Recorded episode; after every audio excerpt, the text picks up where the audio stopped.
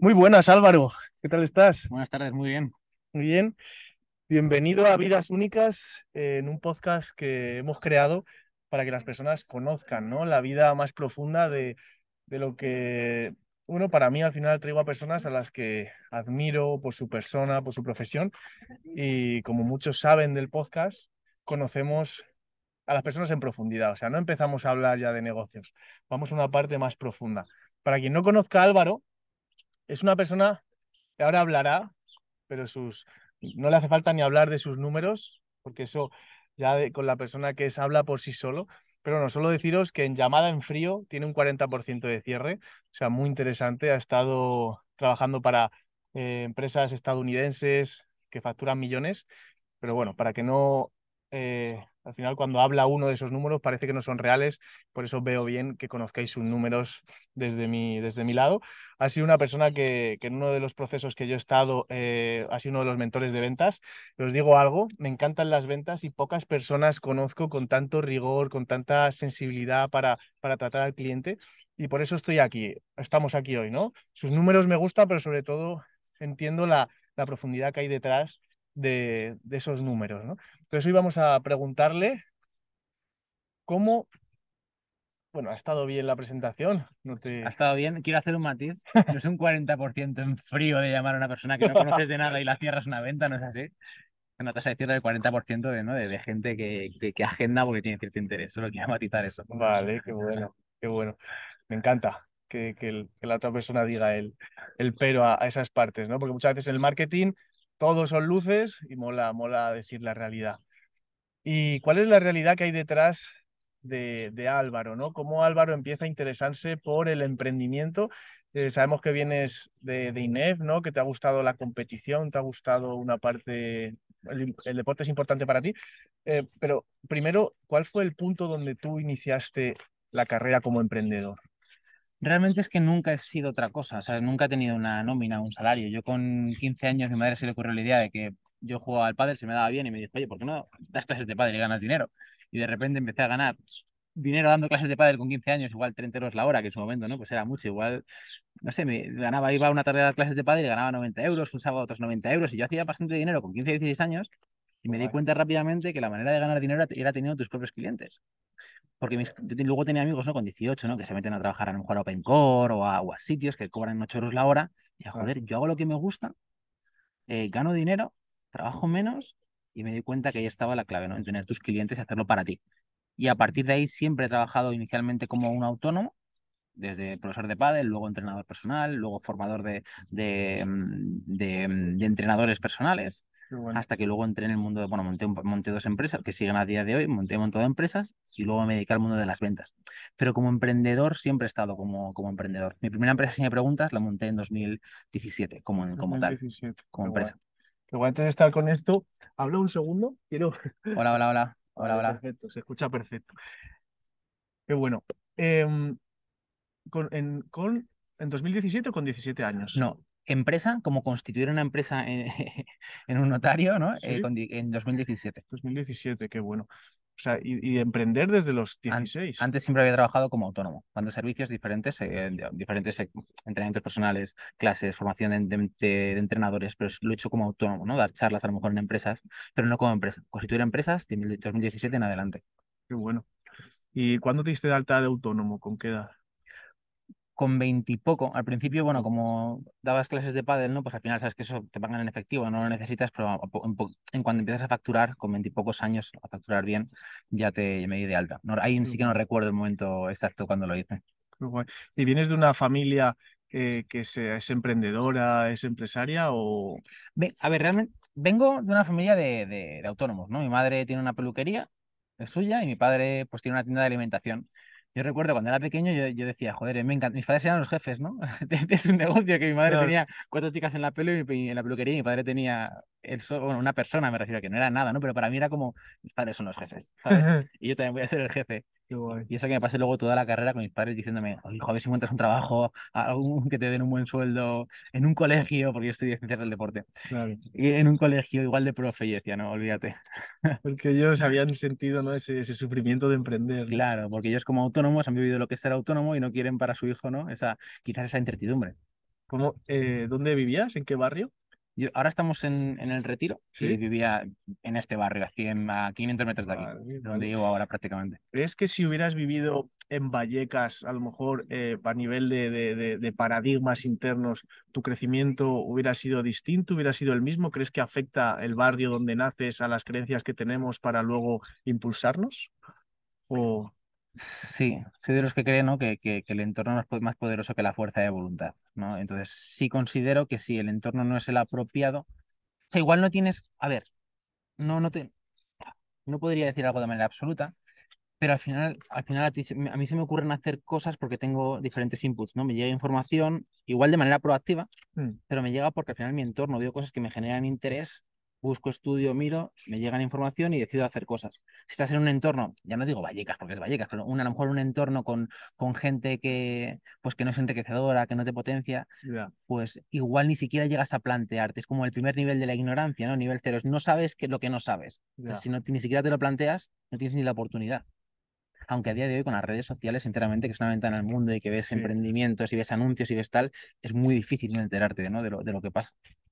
Ahí, ahí lo es, somos las cinco personas La de media de las cinco personas con las que más nos- relacionamos. Y luego dicen que en las redes sociales somos la media de las 10 personas que más vemos en redes sociales, incluso, ¿no? También llegan a decir, ¿no? Eh, Y una persona que si la ves 39 veces en redes sociales, como que parece que la has visto en persona y tienes esa sensación luego cuando la ves, ¿no? Es curioso. Estuve en un evento este, este fin de semana, en el evento Antídoto, que van muchos pues, productores, influencers y tal. Y yo veía un montón de gente que digo, joder, le conozco. O sea, que no le reconocía de redes sociales, pero que Claro. hablaba digo, y nos hemos visto en algún sitio, en algún evento, a lo mejor en algún sitio, no sé dónde. Y luego me daba cuenta de que no, que le seguían redes. Es, es que Claro. no, ya no distingue, yo no distingo, yo no distingo. No, no, no, yo tampoco. Todo es. Yo creo que va a llegar el momento que, que, que vas a decir el nombre de la persona y nos va a salir un holograma y vamos a tener una conexión ya sin, sin pulsar un botón, ¿no? Esa es, es la hostia. El otro día estaba yo con, con uno de nuestros, eh, bueno, con uno no, con el asesor de nuestra empresa. em, vive en Dallas, eh, bueno, es una persona muy tecnológica, predijo hace 10 años eh, lo que iba a ocurrir con el COVID, etcétera, y siempre va como, como a pasos por delante.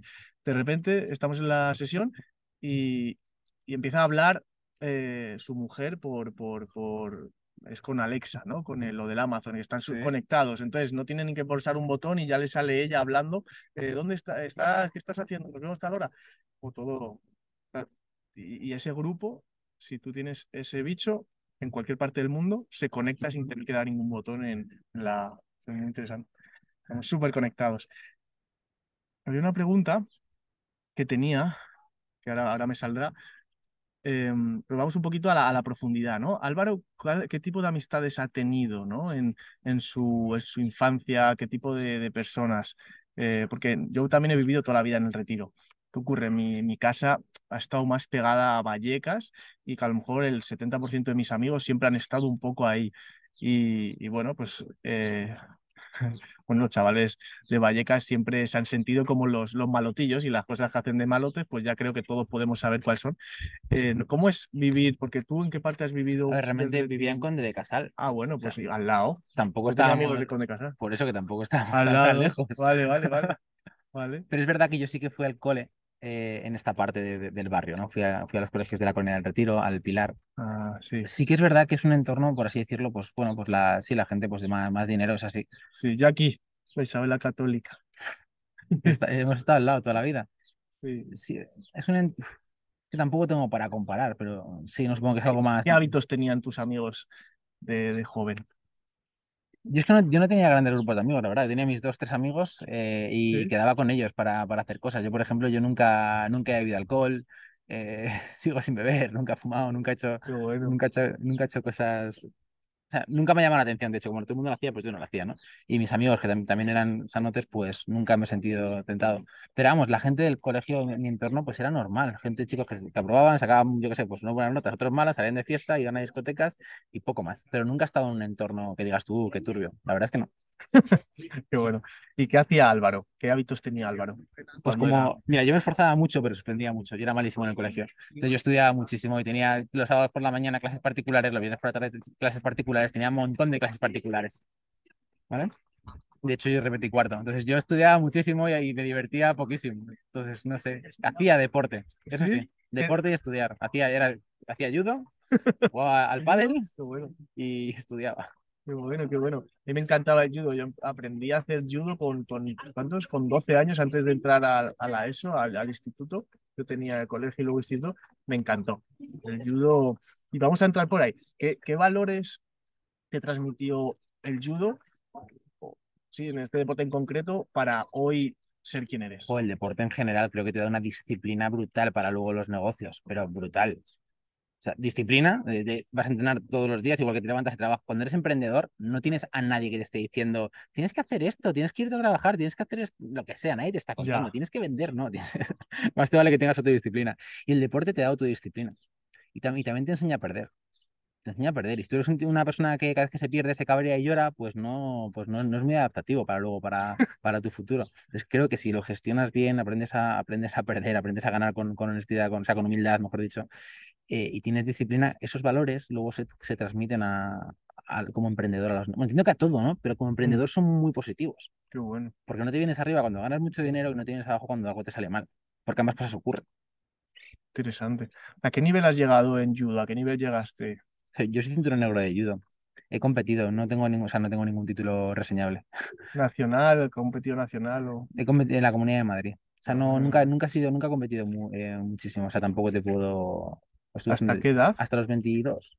¿Y desde qué edad? Desde los. Ni recuerdo, desde, desde primaria. O sea, toda la vida. Uf, ya ves.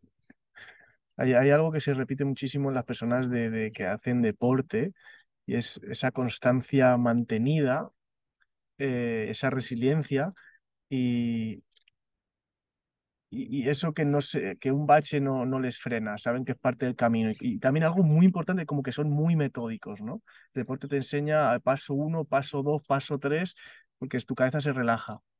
Y eso eh, se ve como en, en las empresas, ¿no? En la forma de emprender, etcétera, como quien ha pasado por deporte y además la autoestima, ¿no? Es decir, una persona que es ordenada, que tiene buena autoestima, que tiene resiliencia, puede tener baches en la vida, pero, pero vuelves a recordar esas bases del deporte y creo que es vital, ¿no? O sea, que, que más, De hecho, piensa, por ejemplo, yo, yo, traba- yo colaboro con.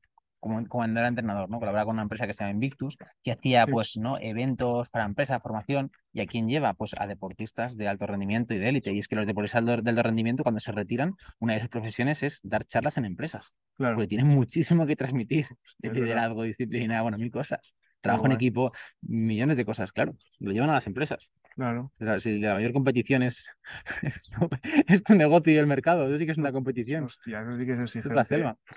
Yo, yo me ha encantado el deporte de riesgo y reconozco que, que, nun- que aunque me he visto al borde de un precipicio, yo hacía escalada, ¿no? 40 metros de altura, incluso eh, pues momentos hasta que me lanzaba sin cuerda en algunos lugares, pero nunca he sentido el pánico de una empresa incluso a esas alturas. Y me caí, una vez me caí de cabeza siete metros porque se me resbaló, cogí mucha cuerda y siete metros, ¡ah! Empecé, lo- en serio, esto vi la vida pasar en diapositivas como flasazos de mi vida, porque mi cabeza, eh, yo, mi cabeza da la sensación de que yo me daba con la cara en la roca, así, ¡pam! Y de repente, como tenía la Pa. cuerda agarrada, agarrada fuerte, hice así, subió para arriba, me giró y me di con el culo súper duro y no pasó absolutamente nada, ¿no? Eh, pero incluso ese momento eh, en la empresa es como, no, no, o sea, yo, yo lo- el mayor pánico lo he sentido emprendiendo, no en un deporte. Pero, pero cuando, porque el riesgo cuando emprendes no es un, no es, no no un daño, o sea, a ver, estar a punto de morir y caerte de una roca me parece terrorífico, ¿vale? O sea, no quiero compararlo, no lo voy a comparar con esto porque me parece terrorífico, pero, pero realmente cuando emprendes estás tan al borde de la quiebra a veces. O sea, yo, eh, mira, Me encanta que lo digas. Mira, facturé en 2021 facturé 1.2 millones con e-commerce. No he pasado más, más miedo en mi vida. O sea, Claro. cuando tienes un riesgo, cuando tienes unos, unos costes de 50.000 al mes, unos costes, ¿sabes? No sé, de, de publicidad más Ya tal. O sea, es que dices tú, "Ma- y, y no lo tienes no- nada bajo control, y dices, como esto me salga mal directamente con esta operación este mes, quiebro, me voy con todo. Es como, qué, o sea, qué ansiedad qué ansiedad. Mucha facturación, mucho movimiento, muchísimo riesgo. Luego no tantas, no ¿eh? porque luego, claro, depende de cómo lo- qué negocio te metas y cómo lo hagas, te me ha, compensado, Total. ¿sabes? Me ha compensado. Por, por haber ganado, no sé, 100.000 euros, 50.000 euros, lo que sea, con otras cosas, con menos Total. riesgo, seguro que sí. Pero claro, ¿quién se mete ahí? Pues los emprendedores, los que tenemos menos aversión al riesgo. Es verdad, ¿eh? Y, hostia, y ahora, ¿crees que emprender un deporte, bueno, tú has hecho deporte de contacto y, y luego emprender ayuda, ¿no? A, a- a sostener, porque había un estudio que estaba hecho en una universidad buena, Harvard, Oxford, por ahí, dicen que de 10 emprendedores, solo uno tiene éxito y no es por la familia que ha tenido, por el dinero, las facilidades que tiene, sino por eh, la cómo ese pensamiento le, se le transforma en una emoción y eso va en acción. Es decir, su mentalidad, ¿no? Cómo, cómo modifica sus pensamientos para enfocarse en la oportunidad, no en el fracaso, y, y- y que eso determinaba el éxito, ¿no? ¿Crees que eso, bueno, A lo... ver, por, por supuesto que, por supuesto que sí, y no me extraña que las cifras sean así. Hay una cosa que, que leí, lo, lo aquí, no sé si, si será literalmente así, pero que las personas que más probabilidades tenían de ser millonarios eran dos, o los que vienen de familia millonaria, Sí, eso es obvio, o los que vienen de familia muy pobre. Porque, ¿sabes? Los que vienen de clase media, cuando, es, cuando, cuando vives, sí, ¿vale? Cuando vas bien, no tienes ese hambre, esa necesidad, como cuando dices, joder, no tengo nada que perder. Voy con todo. Cuando estás de mierda y hasta el cuello, es como, no tengo nada que perder, voy con todo lo que tengo dentro. Entonces, la gente que en una situación más precaria, joder, tú mira a Tony Robbins. O sea, su padre, la, le- su padre le pagaba colillas en el brazo y mira un montón de casos de éxito y dices tú, esta gente tenía una situación mucho peor que la mía. ya ves. Los que han tenido más éxito. Y luego, por supuesto, los millonarios porque ya tienen el contexto adecuado, ¿no? Más que la, más que la clase, que la clase media. Total, Y por supuesto, la, la- la mentalidad, la resiliencia, la autoestima. Porque claro, si tienes un, ca- un carácter más, ¿cómo lo llamo? Más débil, sí, sabes que te vienes abajo, que total, pues es que no, no, vas, no vas a aguantar emprendiendo, porque emprendiendo no, no ves resultados a corto plazo. O sea, tienes mm, que tener una, una automotivación y una autodisciplina. Es que de hecho pienso que la motivación es para principiantes, ¿sabes? O sea, tienes, los principiantes se tienen que motivar para trabajar, los, los profesionales se ponen a trabajar y se motivan por el camino. Creo que lo que importa es la, la, el compromiso que tengas con algo. total, Pero somos emprendedores, estamos como muy orientados a resultados y a veces los resultados no, no, no se, no se miden económicamente en el corto plazo. Y a veces tú sigues trabajando y sigues trabajando y sigues, y sigues hacia adelante, pero no ves resultados, pero sigues, porque bueno, te vas bien, vas, vas, auto, vas motivando, te vas, vas consiguiendo la felicidad en éxitos que a lo mejor no son monetarios, pero todos queremos el, el, el, el, dinero, ¿no? La consecución de- del dinero. totalmente. Entonces es muy fácil caer por el camino. Un poquito creo que están hechos para poder mantener este, este nivel. Totalmente. Y hoy, hoy en día tenemos la suerte de que se ha extendido la figura del coach o del mentor, ¿no? Es decir, porque imagínate cuando esta figura ni existía, porque nosotros, yo por ejemplo el año pasado sentí una sensación de quiebra, aún facturando, eh, cinco cifras al mes, que parecía que está bien, que es el segundo año de emprender, cinco cifras con un negocio de formación, pues puede ser interesante. Eh, pero tenía la sensación de, de caer. Y claro, quise contratar a mi psicólogo cuando yo tenía 18 años para que me ayudara a esa ansiedad a superarla. Hostia, me meto en una sesión y esa persona me, me decía, tu problema es si ganas el millón o no, ese no es mi problema. Digo, "Mm, si no es tu problema, sí". Vale. Y me dejó una sesión como muy, muy dolido. ¿Qué ocurre? Fui a contratar a, a nuestro asesor de hoy, ¿no? Nuestro coach que coachea gobiernos, etcétera. Y gracias a ese acompañamiento de una persona que ha tenido éxito, eh, estamos sosteniendo algo muy bueno, ¿no? Que, que te trata con una recurrencia, porque ahora, por ejemplo, los programas, esto es otra pregunta, ¿no? O sea, tengo dos. Los programas de son grupales todos.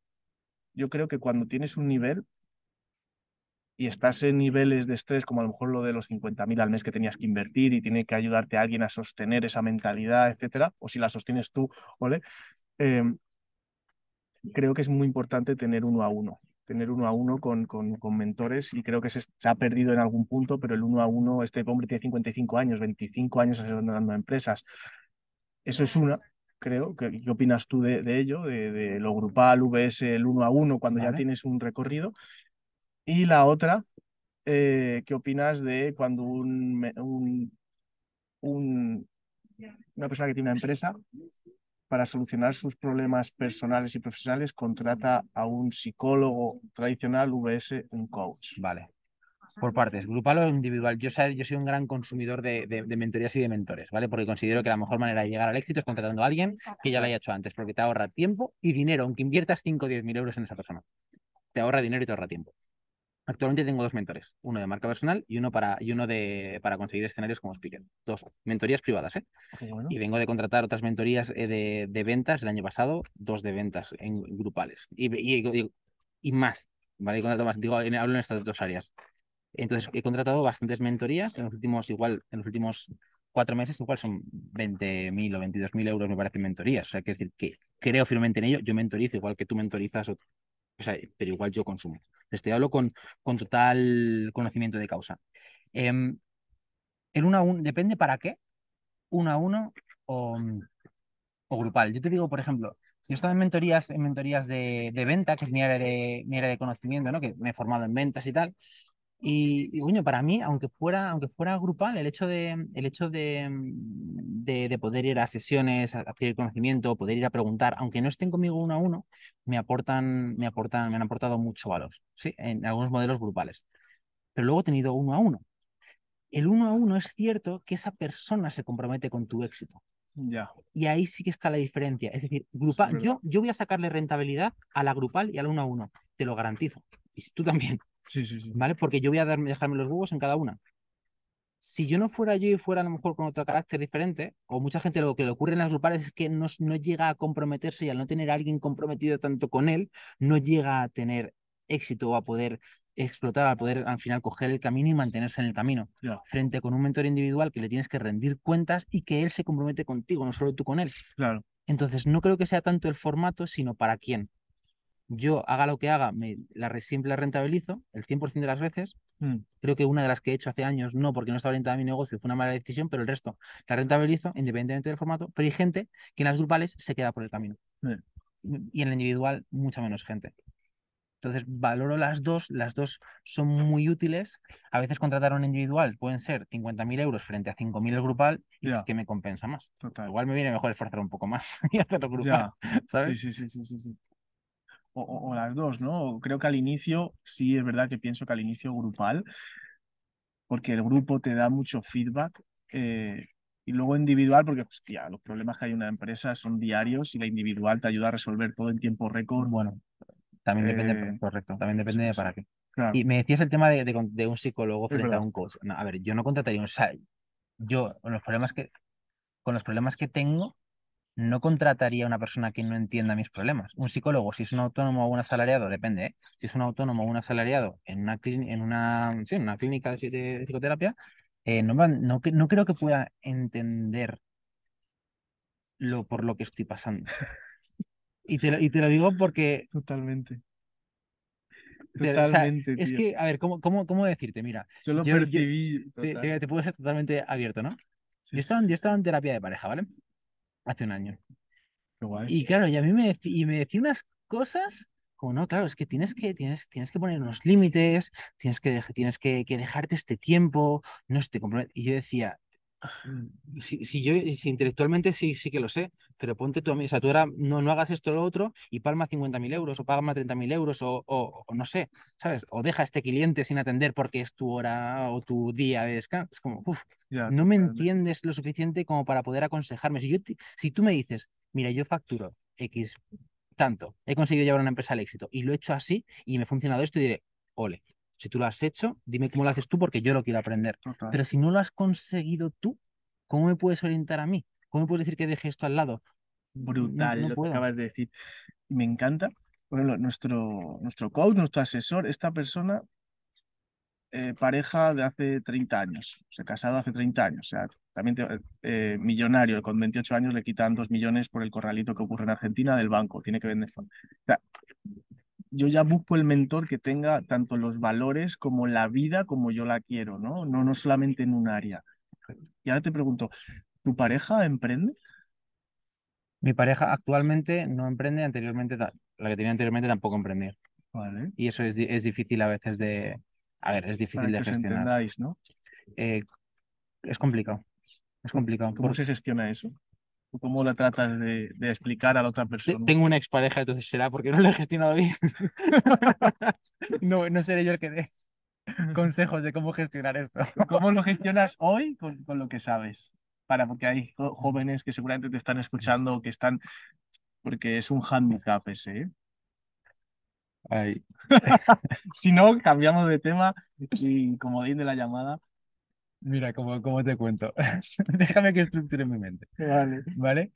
Eh, a ver, creo, creo primero hay hay que partir de la base que más que cómo lo gestionas, hay que buscar una persona que de base en- sea afín y pueda entender esto desde el principio. Total. ¿Vale? Porque si es una persona que igual necesita, hay gente que necesita como más atención, que le prestes mucha más atención, que estés mucho, mucho más encima, que a lo mejor necesita más variación. Brutal. Y si tú no le puedes dar todo eso, no vas a ser feliz. Hay, hay parejas que pueden ser más independientes en algunas áreas y que, y que no necesitan a lo mejor, ¿no? Es, ese, es como tanta atención. Todos queremos tiempo de calidad, que son las, las palabras que más relaciones matan, tiempo de calidad. Ya, porque ya, a ya, veces ya. digo, joder, no sé cómo, no sé cómo llegar a, no sé cómo conseguir eso. Pero hay una cosa que lo estoy hablando con mi mentor, y estoy ahora con, con una chica, estoy muy contento, ¿no? Pero me mandó una, me mandó una cosa, me mandó, me mandó una cosa que ni me había enterado y cuando fui a la sesión con él, dice, tío, y digo, joder, ni me he enterado. Dice, esto no te habría pasado. Dice, hace tres meses, me dice. Eso es, dice, porque te has desenfocado con, con, con las mujeres. Y digo, digo, pero tío, y, y habló de la transmutación de la energía sexual, ¿no? O sea, la mayoría de los millonarios se hacen millonarios después de los 40 porque ya dejan el, el sexo y las mujeres a una, en un segundo plano, Ah, ¿sabes? Y se pueden enfocar más en los negocios frente a cuando eres más joven, con 20, ¿no? 20, 25 años, que igual estás pensando en otras cosas. claro. Entonces, creo también que, es, que, que, que tener un foco es importante. Yo creo que me he podido centrar tanto durante muchos años porque yo estuve con una pareja desde mis 20 hasta mi, o de mis 19 largos 20 hasta mis 31, ¿vale? Y he estado súper he estado, muy- he estado muy bien con ella, es, de hecho es mi ex mujer, ¿vale? Y, De casados. y me casé con 27 con ella, sí. Y a mí estar enfocado en una relación y tener esa parte cubierta de estar bien ahí, me hizo poder enfocarme mucho en trabajar y estudiar, estudiar y trabajar, ¿sabes? Total. Y eso me, eso me, me ayudó. Porque me he dado cuenta ciertamente que si, que si cuando estás en pareja, que aunque no quieras, sí que te puedes, sí que puedes pensar, ¿sabes? aparte del foco, que no quieras, ¿no? Total. Y yo soy una persona ultra enfocada. Ya, ya, ya. Entonces, a la hora de luego de gestionar una, una relación, pues la verdad, eh, a día de hoy, como tengo exparejas y no llevo con una persona del tiempo suficiente, pues no te puedo dar una, una opinión bien De fundamentada. los 19 hasta los 32, joder, es, es- es No, no, una, sí, es ahí una es- temporada que ha pasado el enamoramiento, la química, que es dos, tres años y, y- y habéis durado, o sea, es... Sí, pero también te digo, ahí di con una persona adecuada que, que aguantó conmigo pues toda mi, mi etapa de crecimiento, mis 20, mis 22, 25, mis, mis Ah, empresas, aguantó, estuvo conmigo y, ¿Por qué se acabó?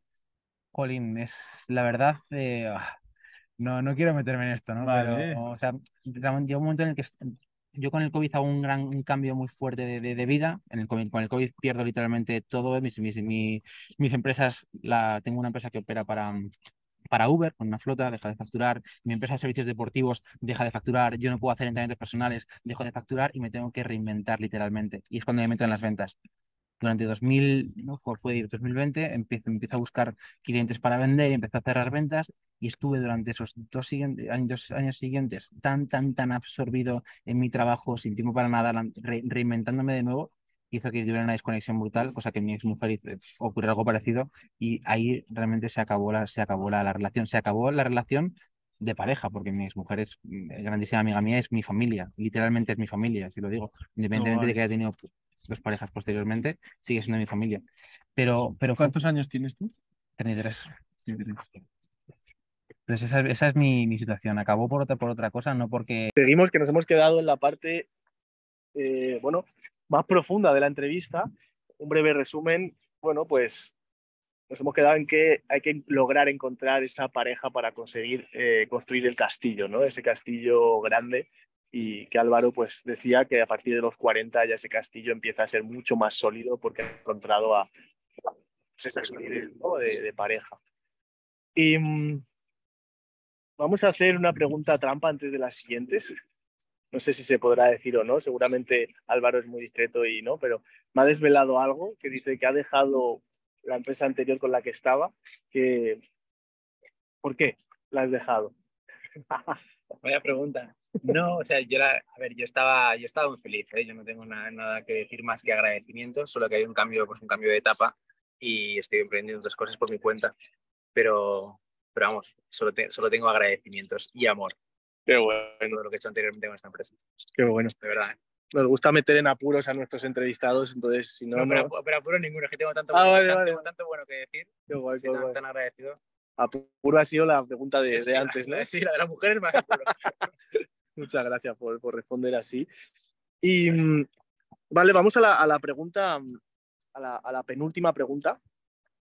Yo creé este podcast para ello y a mí no hay cosa, como siempre digo, que nos hemos quedado en que hay que lograr encontrar esa pareja para conseguir eh, construir el castillo, ¿no? Ese castillo grande y que Álvaro pues decía que a partir de los 40 ya ese castillo empieza a ser mucho más sólido porque ha encontrado a pues, esa solidez de, de, pareja. Y mm, vamos a hacer una pregunta trampa antes de las siguientes. No sé si se podrá decir o no, seguramente Álvaro es muy discreto y no, pero me ha desvelado algo que dice que ha dejado la empresa anterior con la que estaba, que ¿por qué la has dejado? Vaya pregunta. No, o sea, yo, la, a ver, yo estaba, yo estaba muy feliz, ¿eh? yo no tengo nada, que decir más que agradecimientos, solo que hay un cambio, pues un cambio de etapa y estoy emprendiendo otras cosas por mi cuenta, pero, pero vamos, solo, solo tengo agradecimientos y amor. Qué bueno. Todo lo que he hecho anteriormente con esta empresa. Qué bueno. De verdad. ¿eh? Nos gusta meter en apuros a nuestros entrevistados, entonces si no... No, pero, no... pero apuro ninguno, es que tengo tanto, Ah, bueno, vale, tanto, vale. tengo tanto bueno que decir. Qué guay, qué Estoy tan, guay. tan agradecido. Apuro ha sido la pregunta de, Sí, de la- antes, ¿no? Sí, la de las mujeres más apuro. Muchas gracias por, por responder así. Y mm, vale, vamos a la, a la pregunta, a la, penúltima pregunta. Yo creé este podcast para ello y a mí no hay cosa, como siempre digo, que... ¿Aquí? Vale, estamos colgando una llama.